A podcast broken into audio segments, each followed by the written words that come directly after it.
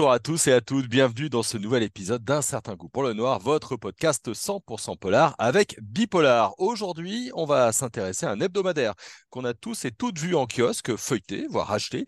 Il s'agit du Nouveau Détective, magazine centré sur les faits divers, fondé en 1928 par les frères Georges et Joseph Kessel, l'immense journaliste, académicien et résistant.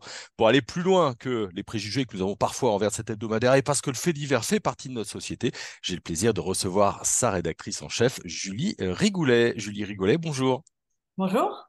Alors d'abord, pour commencer, euh, comment est-ce que vous vous présenteriez euh, le nouveau détective? Comment est-ce que vous définiriez cet hebdomadaire consacré aux faits divers? Alors pour moi, le nouveau détective, c'est le seul magazine de faits divers en France. Voilà, l'unique et le plus ancien.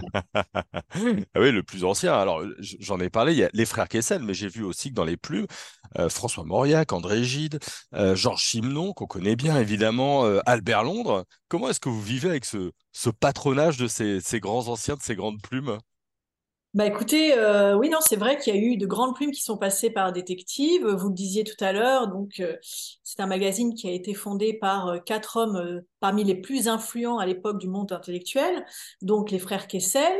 Mais il y avait aussi un grand avocat qui s'appelait Maurice Garçon et puis Gaston Gallimard, l'homme de la NRF. Et euh, tous les quatre, ils ont décidé de, lancer euh, un magazine entièrement dédié aux faits divers. Et c'est ainsi que Détective a vu le jour en novembre 1928. Mmh. Il y a plusieurs euh, formules. Évidemment, votre travail, c'est sur le, fait divers. Comment est-ce que vous choisissez les faits divers que vous mettez à, l'honneur en une, hein, un petit peu? Comment est-ce que vous, vous travaillez? Puis c'est un, un hebdomadaire, faut tenir le rythme. J'ai vu, il y a plein de sujets différents. Comment se font un petit peu les conférences de rédaction?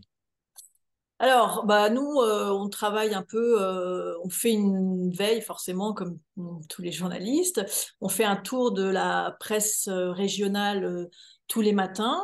on regarde, évidemment, on est très attentif aux, rubriques faits divers des, des, journaux locaux. Et quand on voit un, un fait divers qui nous intéresse, qui nous émeut, qui, nous touche particulièrement pour une raison ou pour une autre, eh ben, on, euh, on envoie un reporter sur le terrain. Voilà, on envoie toujours des reporters sur le terrain, on en a 4-5, et, euh, et, voilà, et ils partent sur le terrain enquêter euh, plusieurs jours pour nous ramener, pour nous ramener leur enquête. Mmh. Qu'est-ce qu'un bon fait divers de, de votre point de vue, un bon fait divers à raconter? Nous, chaque semaine, on choisit évidemment, euh, on a 32 pages dans le journal, donc on a euh, plusieurs faits divers, forcément. Il faut qu'il y ait euh, un espèce de, mix entre différentes thématiques, c'est-à-dire voilà, hein, euh, on, va, avoir un grand procès chaque semaine, on va avoir, euh, hélas, un féminicide chaque semaine, euh, on va avoir peut-être des, faits divers un peu plus voilà, entre voisins, des, comment dire, des, des embrouilles, voilà, des, des, des, euh, des infanticides, forcément, on en a beaucoup aussi, malheureusement. Euh, et puis, euh, alors nous, on marche beaucoup au cœur, c'est-à-dire que quand on a une histoire qui nous, qui nous touche, qui nous, qui nous révolte, eh ben, on, on, y va, on fonce, quelle que soit l'issue de, de l'enquête, même si c'est difficile, même si on va pas forcément ramener quelque chose, on y va et, et c'est comme ça qu'on choisit. Ouais. C'est, et comment vous choisissez le ou les faits divers que vous mettez en une? Ce sont ceux qui vous ont le plus touché, ceux qui sont les, les plus révoltants, les plus choquants? Oui, c'est les plus forts, c'est les plus, oui, c'est les plus émouvants, c'est les plus, les plus bouleversants en tout cas. Euh, alors après, évidemment, s'il y a une grande affaire qui, euh, qui a retenti, voilà, qui a un retentissement national, par exemple, en ce moment, il y a l'affaire Lina, la disparition de cette petite fille, euh, de cette adolescente euh, à pleine euh, dans les Vosges. Là, forcément, tout le monde en parle, la presse, quelle qu'elle soit, en parle, toutes les télés en parlent. Donc, forcément, nous, euh, on le met plus en avant, euh, on, met, ce genre de, faits divers en avant aussi euh, quand il y a des grosses affaires comme ça a pu être le cas avec Jubilard, avec la disparition du petit Émile, voilà. Mais sinon, effectivement, ce sont des histoires qui nous touchent, ce sont les histoires fortes de la semaine et, celles pour lesquelles on consacre plus de pages que certaines, que d'autres. J'avais envie de vous poser la question de comment est-ce qu'on raconte un fait divers. J'ai bien aimé vos interventions dans, le podcast euh, sur Binge Anatomie du, fait divers. Euh, vous avez de la matière, vous avez un journaliste euh, ou une journaliste sur place il ou elle enquête, puis après il faut raconter, il faut prendre un angle, il faut prendre un point de vue, euh, il faut pouvoir euh, remettre en mots tout ce qu'on a euh, écouté et puis recueilli. Comment on raconte un fait divers? Est-ce qu'on se place toujours du côté des victimes? Est-ce qu'il faut être le plus précis possible? Comment on fait? En tout cas, quelle est votre ligne à vous? Eh ben c'est ça. C'est, c'est. Alors nous, pour un petit peu vous expliquer comment on fonctionne, effectivement, le, notre reporter va sur place quand il, voilà, quand il y a un crime qui éclate, il part, il part euh, sur les lieux. Il va euh, essayer de, euh, en rencontrant les bonnes personnes, les membres de la famille des uns et des autres, soit des auteurs, soit des victimes, voire même les deux, des, des, des des collègues de travail, par exemple, des voisins. On arrive comme ça d'abord à, à, à, recréer les derniers, enfin, à pouvoir euh, re-raconter les derniers jours de, de, vie de la victime, par exemple, un petit peu de savoir euh, quels étaient ses liens avec l'auteur. Voilà, on essaye de, de, comme ça, de construire une histoire. Et puis, euh, et puis effectivement, l'idée, c'est d'être le plus précis possible. C'est une, une, enquête journalistique vraiment très, très, très précise. Euh, donc, effectivement, on s'attache vraiment aux détails.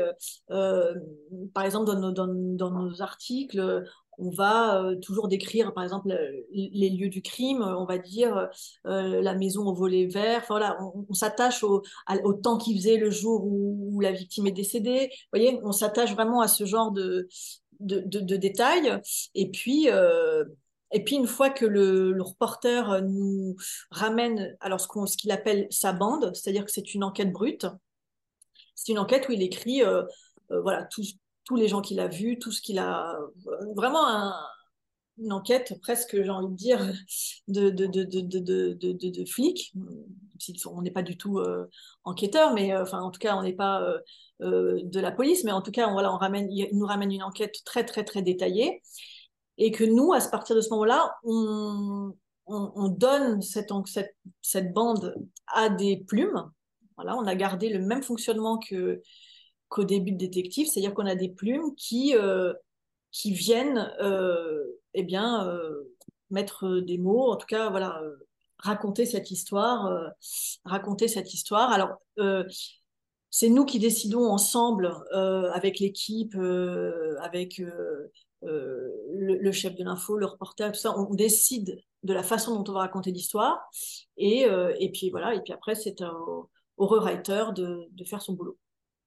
Euh, vous, dites que vous vous attachez notamment à, certains détails, mais est-ce que c'est par dans un souci euh, euh, d'enquête, comme on résoudrait un mystère, ou est-ce que c'est par souci de proximité avec vos lecteurs et, vos lectrices, parce qu'on sait tous ce que c'est une belle journée, ou on s'imagine tous un soir de pluie c'est les deux, c'est les deux, parce que c'est vrai que c'est toujours mieux de se plonger dans une histoire quand il y a des images. C'est toujours, voilà, on, est dedans. c'est pour ça aussi que les, ça me fait penser à autre chose, mais c'est pour ça que les, les, les, documentaires de façon true crime, Netflix et compagnie cartonnent.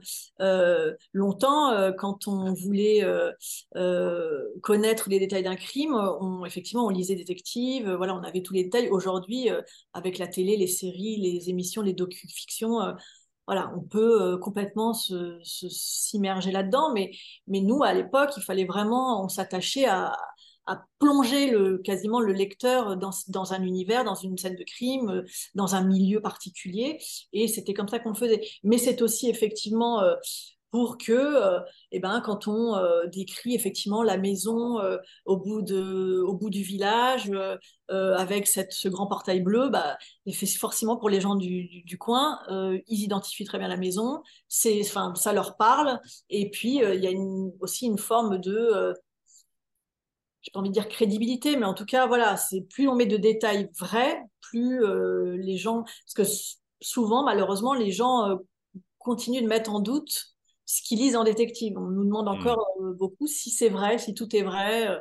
donc voilà, tous ces petits détails nous aident à, à apporter cette cette, je sais pas, sais pas quoi dire. en, tout, cas, cette véracité. une question, alors justement sur la véracité, parce que une enquête n'est pas une décision de justice. Est-ce qu'il y a parfois la peur de se tromper? Est-ce que parfois vous prenez des précautions parce que, bah, effectivement, les juges sont pas passés ou n'ont pas rendu leur verdict, c'est pas forcément jugé. comment vous faites avec avec ça?